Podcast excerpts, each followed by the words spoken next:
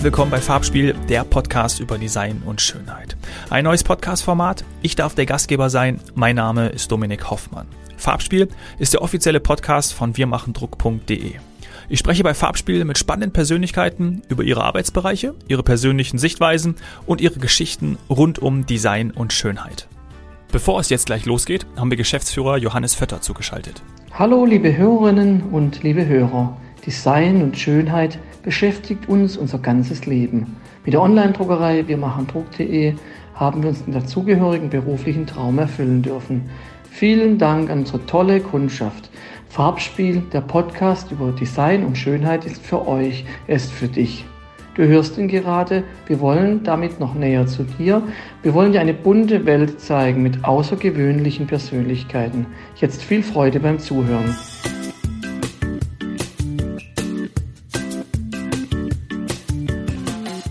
Den Anfang macht hier und jetzt Filmexperte und Kommunikationscoach Emanuel Pavel.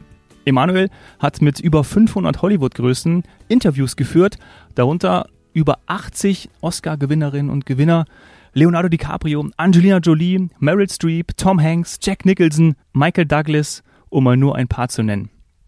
Hier ist der Mann, der vor allen anderen weiß, ob ein Film sehr gut oder eher mittelmäßig ist. Hier ist Kinogott Evo. Grüß Hallo. dich. Grüß dich. Danke, dass ich hier sein darf. Bist du schon mal alleine oder zu zweit, so wie wir jetzt hier in diesem wunderschönen Kino gewesen? In diesem Kino noch nicht und es ist wirklich sehr schön. Also ich war schon mal in diesem Kino, aber nie alleine, auch nicht zu zweit, immer mit mehreren Leuten. Ich kenne aber das Gefühl, alleine im Kino zu sitzen, weil es oft so ist, dass man, wenn man mit den großen Stars spricht, muss man vorher die Filme sichten. Und manchmal ist es dann halt auch so, dass man der einzige Journalist ist, der die Erlaubnis hat, mit ihnen zu sprechen. Und dann muss man sich tatsächlich alleine in ein Kino setzen, diesen Film angucken, und dann geht man raus und kann dann mit der Person sprechen. Und hoffentlich ist der Film dann gut.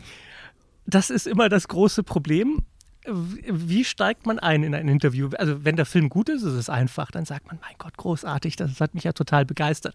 Wenn der Film mittelmäßig ist, dann äh, ist der Trick immer, die eine Sache rauszusuchen, die einem gefallen hat und dann zu sagen, also diese eine Szene, wo der Papa gestorben ist, das hat mich ja sehr berührt. Ja. Und dann, äh, Hofft man auf einen Gesprächsansatz. genau. Ja, großartig. Vielen Dank an die Kolleginnen und Kollegen der Astor Film Lounge im Ari, die uns hier die Türen äh, geöffnet haben, kurz vor dem Mittagsprogramm. So. Und es ist wirklich ein wahnsinnig schönes Kino. Also hier, es ist ja im Grunde eine Bibliothek, die Ja. in ein Kino umgewandelt wurde.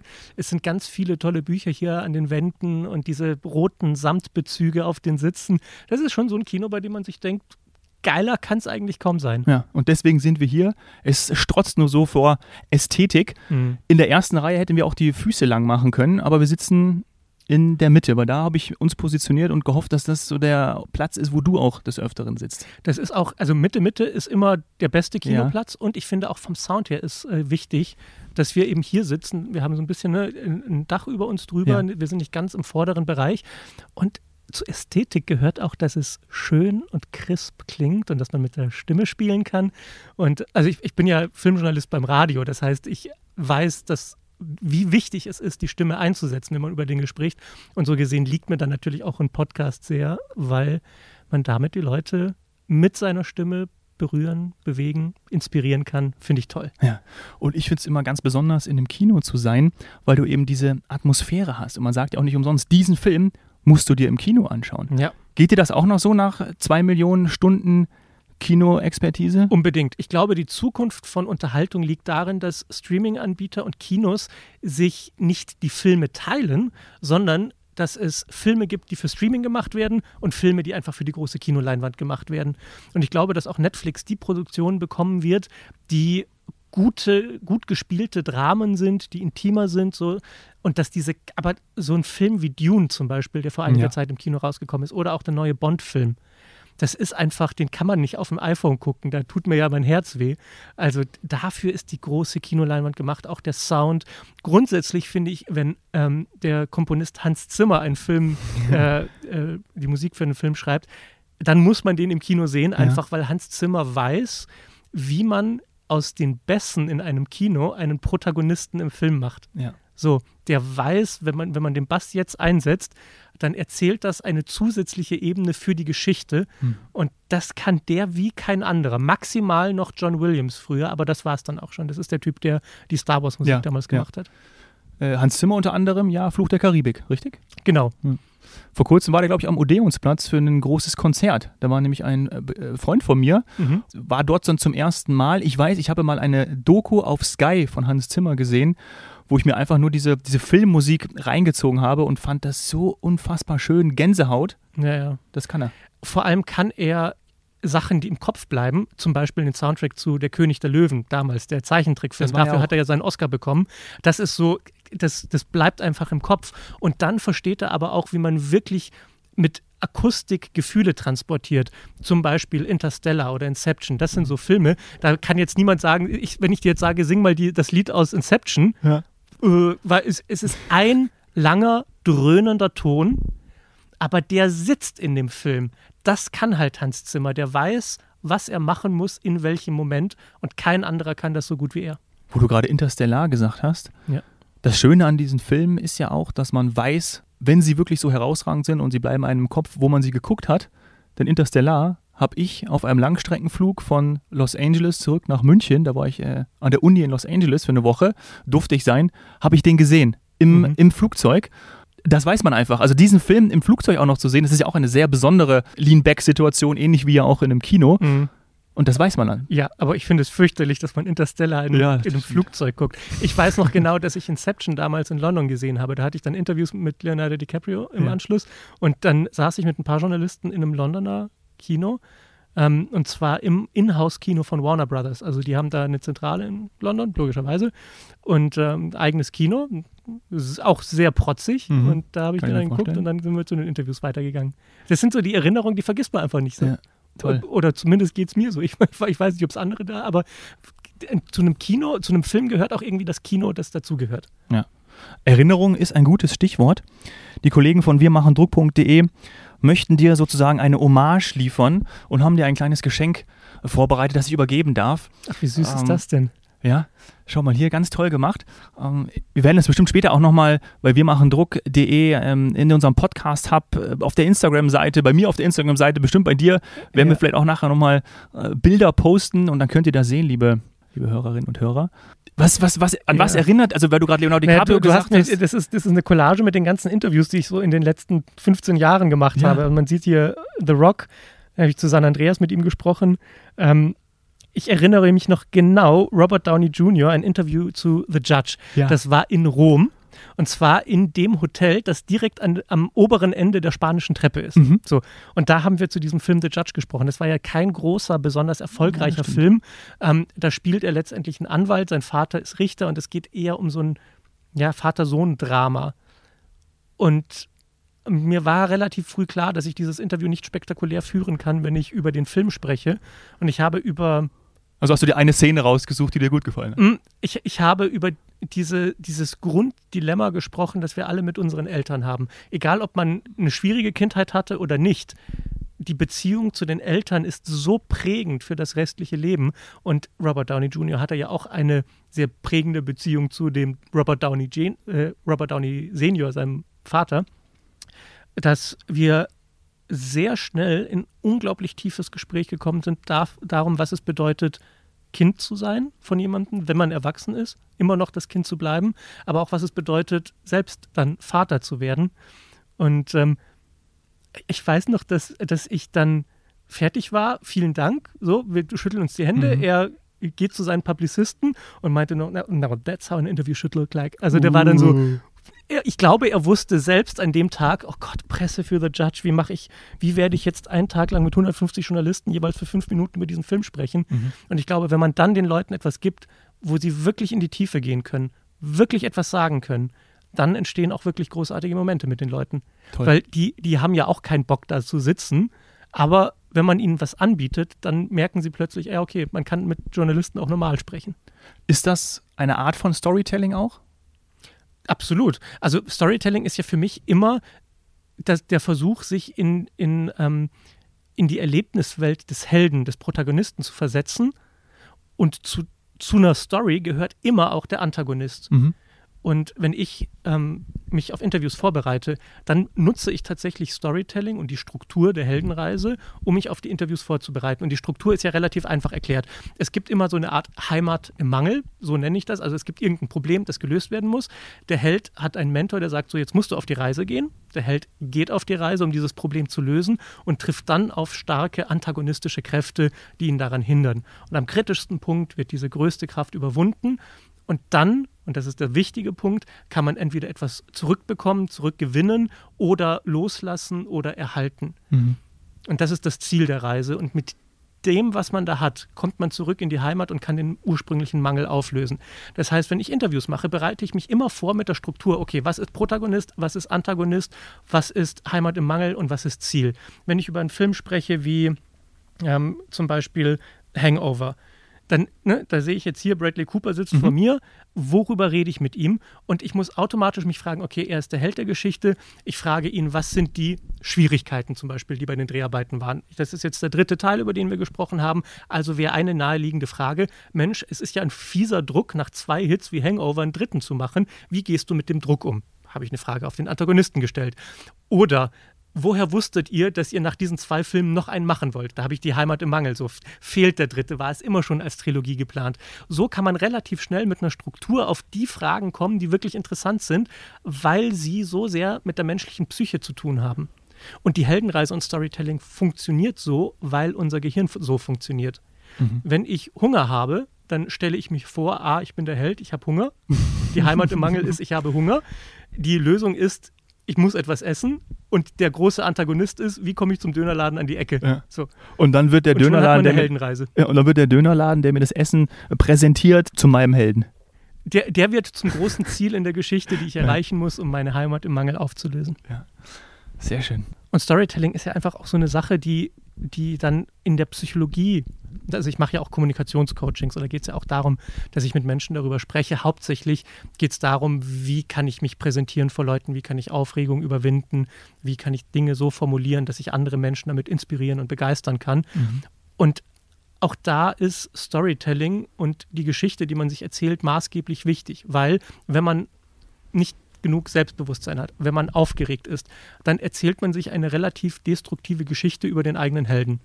Und der Antagonist scheint nicht überwindbar zu sein. Mhm. Oh Gott, ich werde mich blamieren, es ist alles so fürchterlich, ich kann das alles nicht machen. Wenn man sich aber nicht mehr auf den Antagonisten konzentriert, sondern auf das Ziel der Reise, nämlich, dass man nicht, nicht dahin stellt, um vor Menschen zu reden, um sich zu blamieren, sondern um ihnen wirklich einen Wert zu geben, um deren Leben besser zu machen. Und mein Rat ist immer, stell dich nicht vor Leute, wenn du ihnen nichts zu sagen hast. Mhm. Aber wenn du dich vor Leute stellen musst, dann weil du ihnen was zu geben hast. Es geht nicht um dich, es geht um die Leute. Und so eine Art Reframing der eigenen Geschichte ist sowohl im Storytelling als auch eben in der Kommunikation mit anderen Menschen unglaublich wichtig. Das heißt, wenn die Heldenreise nahezu allen großen Hollywood-Blockbustern, nahezu allen Filmen und Serien zugrunde liegt, dann ist ja Hollywood gar nicht so weit weg von meinem privaten Leben auch. Naja, Hollywood ist im Grunde das innere Kino. Mhm. Ähm, ich glaube, es ist geradezu hypnotisch, wenn man in einem Kinosaal sitzt und das Licht geht aus und dann geht der Vorhang auf. Ja. Dann ist das wie ein Tor ins Unterbewusstsein, das sich öffnet und man verliert das Gefühl zu existieren. Man schmilzt und wird zur Geschichte. Und Psychologie, ich meine, jeder, der mal eine Psychotherapie gemacht hat, kennt dieses Gefühl, sich einzulassen auf die Geschichten, die möglicherweise kritisch sind oder schwierig sind oder vor denen man immer weglaufen will, wo man nicht hingucken wollte. Und wenn man dann hinguckt, dann entwickelt sich daraus eine unglaubliche Kraft. Das heißt, Kino ist nichts anderes als Psychotherapie für die Massen. Mhm. Und den Mut, den ein Held aufbringt, um sich einer schwierigen Situation zu stellen, ist der Mut, den man zum Beispiel selbst aufbringen muss, sich seinen schwierigen Situationen zu stellen. Wenn ich jemand bin, der immer auf Harmonie aus ist, dann ist mein großer Antagonist im Leben, mich zu trauen, zu sagen, was ich wirklich denke, auch wenn das möglicherweise ein Problem verursachen könnte mit jemandem, den man zum Beispiel liebt. Ja. Und ganz viele Menschen scheitern daran, weil, weil Harmonie für sie wichtiger ist als die Wahrheit. Und da kann es eben auch helfen, wenn man sich mit Filmen auseinandersetzt, die, in denen es sehr um Wahrheit geht und um sich Konflikten stellen, dass man den Mut findet, in sich selbst zu sagen, okay, vielleicht muss ich mich auch den Dingen stellen in meinem Leben. Mhm. Schön, Emo.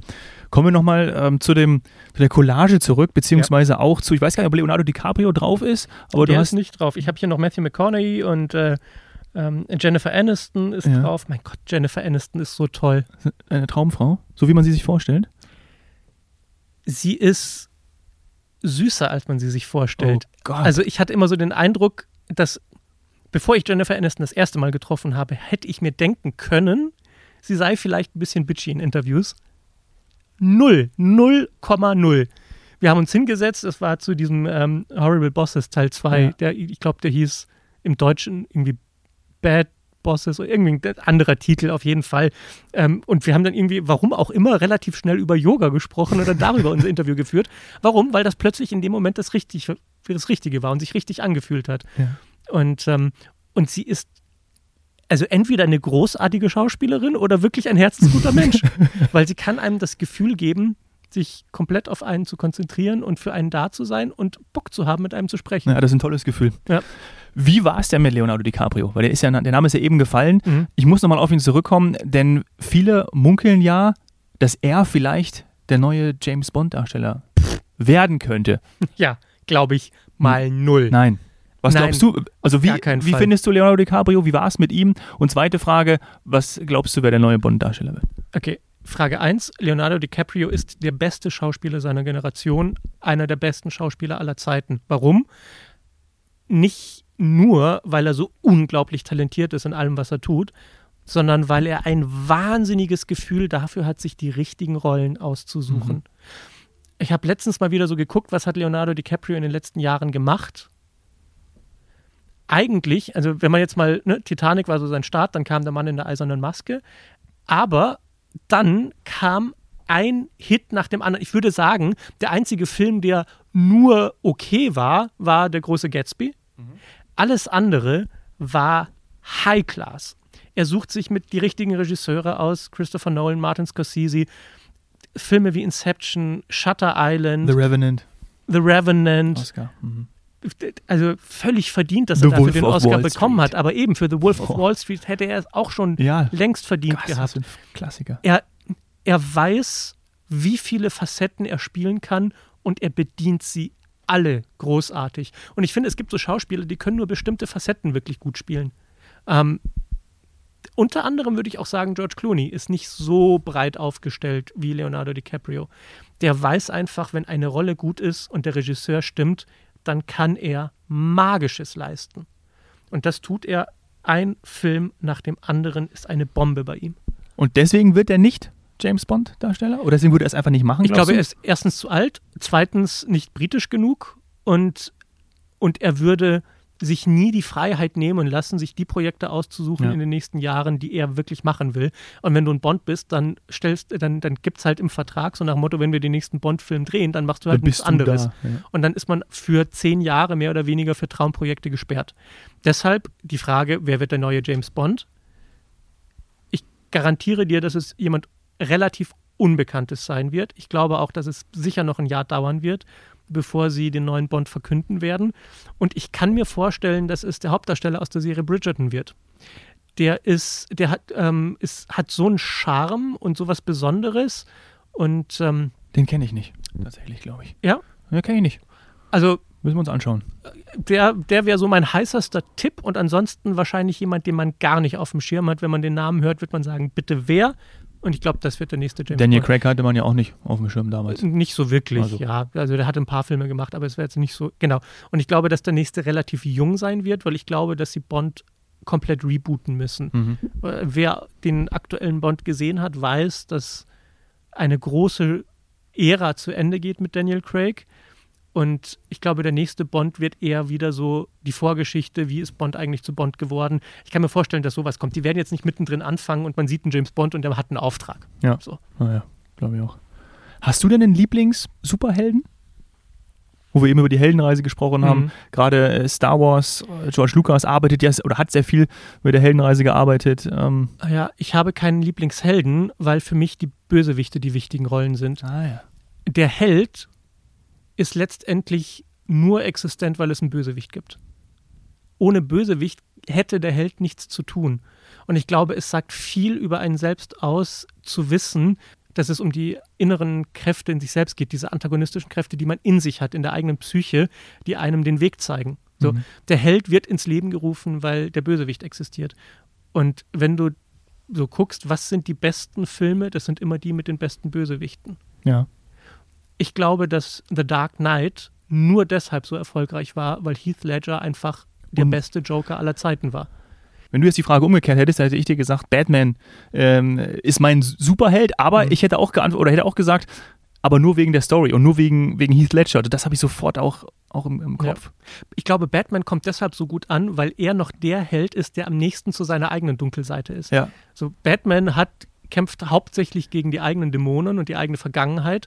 Und auch da geht es ja sehr, der Bogen von Batman ist ja, der, der Bösewicht lässt sich immer wieder austauschen. Aber der große Bogen in der Geschichte von Batman ist, dass er sich seiner eigenen Vergangenheit stellt, dem Tod seiner Eltern, der Frage nach der eigenen Identität und was er erreichen will im mhm. Leben, wie er Rache definiert und wie er glücklich wird im Leben. Er, hat, er, er mhm. erzählt sich selbst die Geschichte davon, irgendwann werde ich glücklich werden, wenn ich alle bösen Jungs gefangen habe, mhm. weil dann habe ich das Böse in der Welt beendet. Und ich glaube, die Geschichte, dieses Gefühl so, ich muss mir noch den nächsten teuren Staubsauger kaufen, dann bin ich endlich glücklich.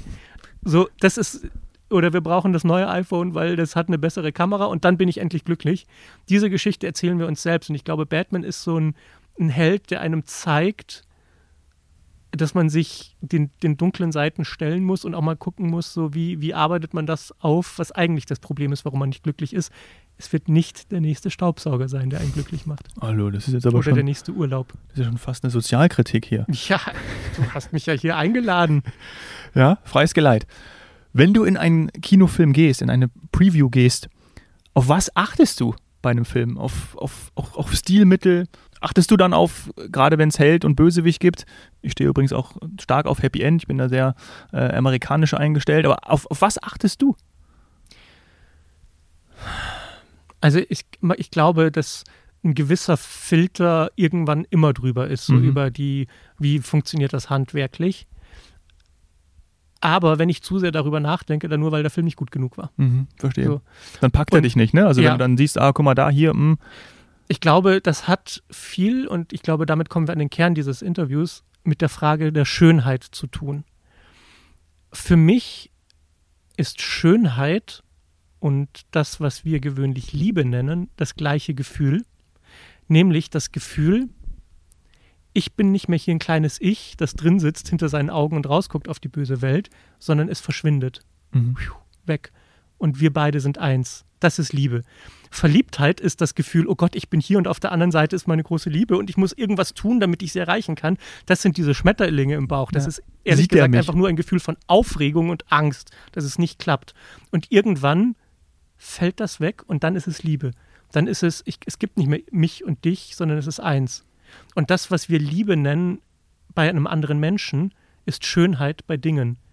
Das Ich schmilzt, ist nicht mehr da und es bleibt nur noch diese starke Ehrfurcht, wie großartig es ist, dass etwas so Schönes existieren kann. Das ist wahre Schönheit. Und bei Filmen ist wahre Schönheit wenn der kleine Mann im Kinositz verschwindet und nur noch die Geschichte übrig bleibt und nur noch Liebe und, und Begeisterung und Inspiration übrig bleibt, sich auf eine Reise begeben zu können, die an einen anderen Ort führt, in ein anderes Universum, in die Vergangenheit, an historische Schauplätze. Aber es geht nicht mehr um mich. Mhm. Und ich glaube, wir sehnen uns alle unglaublich nach dem Gefühl, nicht mehr da zu sein mhm. nicht, mehr, nicht mehr leisten zu müssen, nicht mehr wichtig zu sein, nicht mehr Verantwortung zu haben, einfach so zu verschwinden. Und das kann Kino unglaublich gut. Ja. Dann sinkt man auch manchmal in den Sitz so rein, so wie wir beide jetzt. Ja. Hast du auch dieses Gefühl manchmal? Also ja. dann fühlst du dich so wohl und bist genau da. Also das ist so dieses Jetzt. Das ist wirklich dieser, dieser, dieses, dieses in Echtzeit da zu sein und das auch wirklich aufzunehmen, vielleicht auch als Flow-Moment mhm. zu beschreiben. Ja, es ist ein Schmelzen, ein Dahinschmelzen. Ja, in den alles Sitz. entspannt sich, ja. genau, und man ist nur noch die Geschichte. Also es ist dieses, dieses Gefühl von, von völliger, ich bin egal, es geht nicht mehr um mich und das ist eine große Erleichterung. Und da muss ich zwangsläufig zum Beispiel an den Film American Beauty denken. Mhm. Beauty, Schönheit. Und einer der krassesten Sätze in diesem Film, der ja nun wirklich verdient die ganzen Oscars bekommen hat, ist der, wo der Hauptdarsteller, ein Mann mittleren Alters, der in die Midlife Crisis kommt, seinen Job kündigt, zu einem Fastfood-Laden geht und sagt, ich möchte bitte den Job mit der möglichst geringsten Verantwortung, den Sie haben. ich kann mich daran erinnern. Und das ist so, ja, ich habe ich hab keinen Bock mehr auf kompliziert. Mhm. Ich will es jetzt einfach haben. Und das ist eine große Erleichterung, wenn man so etwas in seinem Leben finden kann, ohne dass man unbedingt den Job kündigen muss. Und was meinst du, wie viele im Kino zu Hause, die den Film dann gesehen haben, bei diesem Satz gedacht haben, ja. Ja. Ja, genau so ja. Das sind die Leute, die in der Karriereleiter drin hängen. Ja. Und genauso wie ich vorher gesagt habe, irgendwann wird man glücklich, wenn man den nächsten Staubsauger hat, ist es, irgendwann werde ich glücklich, wenn ich die nächste Gehaltserhöhung habe, den nächsten Titel, die nächste Leiter erklommen habe. Dann bin ich wirklich glücklich. Und irgendwann, äh, nun sind wir ja beide so Mitte 30, ich glaube, ab Mitte 40 ist der Grund der Midlife Crisis hauptsächlich der, weil man sich klar wird darüber, dass man sich sein ganzes Leben lang irgendetwas vorgemacht hat. Und die Frage ist, ja, was dann? Und darauf haben wir alle keine besonders gute Antwort. Als Gesellschaft auch nicht. Ja. Das wäre jetzt kein schöner Punkt, um diese Folge zu beenden. Deswegen versuche ich noch mal was anderes. Sag noch was Glückliches, was richtig Nettes. Ja, ich Sollen wir über Häschen sprechen? das Leben besteht nicht aus den Momenten, in denen du atmest. Es sind die Momente, die dir den Atem rauben. Ach Gott, wie schön. Ja. Das ist mein Lieblingsfilm. Du weißt es, weil wir haben schon ganz oft drüber gesprochen. Es ist Hitch der Date Doktor. So. Jetzt kommen wir mal zu einer Komödie. Ja. So, drehen wir mal das Ganze hier. Ne? Da geht's ja auch, das ist ja auch eine Heldenreise. Natürlich. Hitch der Date Doktor. Liebe. Was gibt es Größeres in unserem Leben als die Liebe? Ja. Jetzt ja, du. und, und, und diese Suche nach der Liebe. Ich, also ich glaube, diese Suche nach Schönheit und die Suche nach der Liebe ist ja dieser Wunsch, sich endlich aufzulösen. Auch, und, und da komme ich wieder, es, es tut mir leid, aber es passt so gut. Der Wunsch nach Liebe ist ja auch der Wunsch nach, ich, ich bin nicht mehr hier alleine auf der Welt.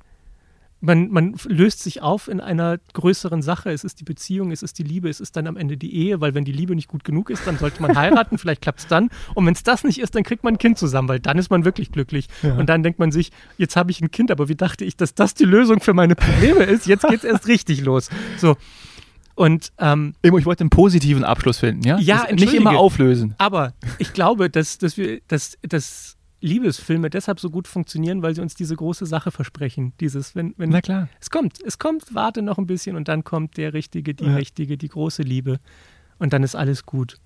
Und ich glaube, dass Hitch der Date Doktor deshalb so toll war, weil er eben gesagt hat, die Liebe ist näher dran, als du denkst. Du musst es nur selbst zulassen. Und ich helfe dir dabei. Es ging ja eigentlich um ihn. Es, es ging ja gar nicht Nein. um die, die Figur, die Kevin James da gespielt hat, sondern er dachte, ich helfe den Leuten zu, zur Liebe zu kommen. Ja. Dabei war er ja der Beziehungsunfähige. Ja. Er konnte ja keine Liebe zulassen. Ja. Und er brauchte den Charakter von Kevin James, um Das so weit zu kommen, ja. dass er selbst merkt, Moment mal, ich, ich bin das Problem in der Geschichte. Und wieder ist irgendetwas geschmolzen, weggefallen und dann war Liebe möglich. Mhm. Und das kann man natürlich auch schwer vorhernehmen oder auch schwer ähm, konstruieren, wie man ja auch in seinem Fall gesehen hat, wie er Eva Mendes äh, auf Ellis Island da an dieser Kusssäule versucht, ähm, die Unterschrift von ihrem Großvater ähm, ja, zu zeigen, beziehungsweise er hat es ja gezeigt, aber dass damit etwas Negatives verbunden ist, das konnte er natürlich nicht erahnen oder das konnte er nicht ergoogeln. Und so ist es natürlich auch äh, transferiert auf uns auch des Öfteren, dass wir oft oder dass wir auch sehr gerne mal loslassen sollten, Mhm. damit was ins Fließen kommt. Naja, je, je mehr man sich anstrengt, desto mehr ist dieses Ich, ich, ich muss leisten, ich habe Verantwortung und im Zweifel mache ich es falsch oder ich muss es richtig machen. Das, ich glaube, dass das nie zum Glück führt. Glück ist etwas viel Kleineres, viel Einfacheres, als wir es uns eigentlich vorstellen wollen. Und wir denken nur, wir müssten unglaublich viel leisten, um es zu bekommen. Der Witz ist, man muss eigentlich nur weniger machen, um es zu bekommen. So, und mit diesen Worten leiten wir das Ende ein. Hitch, der Date Doctor, Batman, das sind meine Lieblingsfilme. Batman, auch eigentlich alle Filme mit, mit äh, Christian Bale. Was sind deine? Die Frage musste natürlich zum Schluss ja, kommen. ja. Äh, Das, das äh, Fiese Frage für dich. kann ich fünf sagen. Einen, es, es, es kommt immer auf die Stimmung an.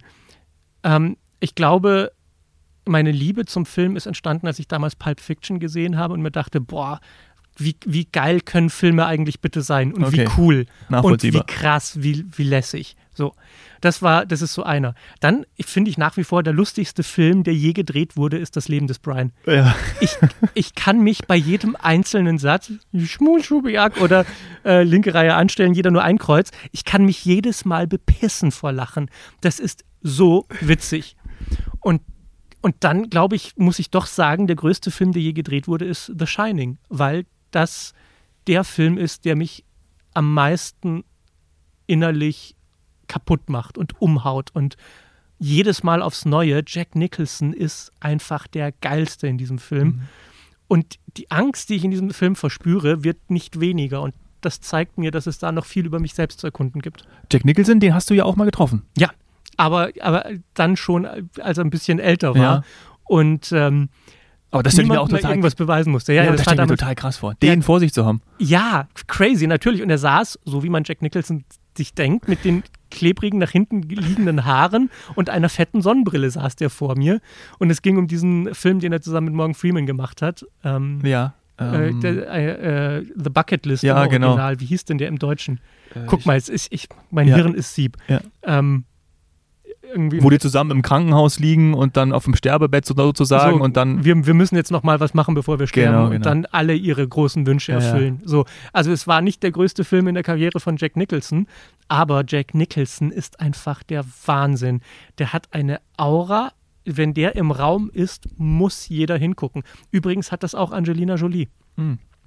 Das sind wirklich diese Stars, die sind nicht unauffällig, sondern sie ziehen magnetisch die Blicke auf sich. Es ist wirklich, man kann es nicht erklären, aber da passiert was Magisches und ich glaube, die Kamera kann das einfangen und deshalb sind sie so große Stars. Meryl Streep ist auch so jemand. Morgan Freeman, weil der Name gerade gefallen ist, auch ein ganz toller Mensch, wie ich finde. Also ich liebe die Filme, wenn er auch immer den, er, gibt, er spielt ja in ganz vielen Filmen, ich glaube, es ist auch bei Deep Impact, ist kein besonders toller Film, aber ich glaube, da ist er auch der Präsident, also immer Mhm. wenn er den Präsidenten spielt, ähm, oder Ja, auch in anderen Präsident Rollen. oder Gott, das kann Genau. er sehr, sehr, sehr gut. und Morgan Freeman-Filme immer im Originalton angucken, Die weil die Stimme. Stimme von Morgan Freeman ist unglaublich. Ja. Du hast noch zwei Filme frei. Dann nehme ich den einen Film, bei dem ich jedes Mal heule, Rotz und Wasser. Und das ist Dancer in the Dark. Kennen die wenigsten. Ist Hab ein Film gesehen. mit Björk, der Sängerin, in der Ja. Hauptrolle. Wirklich der traurigste Film aller Zeiten. Er beginnt damit, dass äh, sie einen Sohn hat und die beiden haben eine Augenkrankheit und werden bald erblinden und sie versucht in der Zeit, in der sie noch sehen kann, so viel wie möglich zu arbeiten, damit zumindest die eine Operation für ihren Sohn bezahlt werden kann. Und das ist der lustige Anfang der Geschichte, die dann erst richtig traurig wird. Ich Oh Gott. Rotz und Wasser heule ich jedes Mal. Und genau das Gegenteil davon, nämlich jedes Mal zwanghaft gute Laune. Die, ein Film, der mich so glücklich macht, ist Mamma Mia, dieses ABBA-Musical.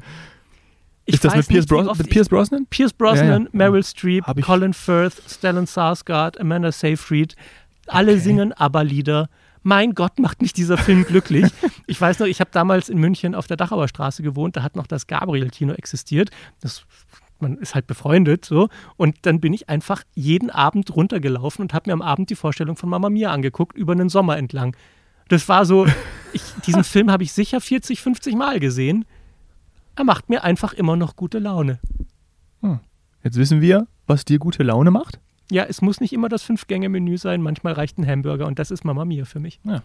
Vielleicht hat dich ja auch unser Bühnenmikro glücklich gemacht. Ist, als du das letzte Mal sowas in der Hand hattest, war das, als du die 007-Premiere moderiert hast? Mikrofon, richtig. Le letzte Woche durfte ich die äh, München-Premiere von Keine Zeit zu sterben moderieren und es, ich, ich mag sowas einfach. Ich mache das ja jetzt nicht hauptberuflich, ist ja nicht so, dass ich jede Woche raus muss, um Moderator zu sein, aber ich finde, wenn, wenn ich schon Filmjournalist bin und Kommunikationscoach, dann sollte ich schon hin und wieder auch mal selbst auf der Bühne stehen, damit ich weiß, was ich den Leuten erzähle.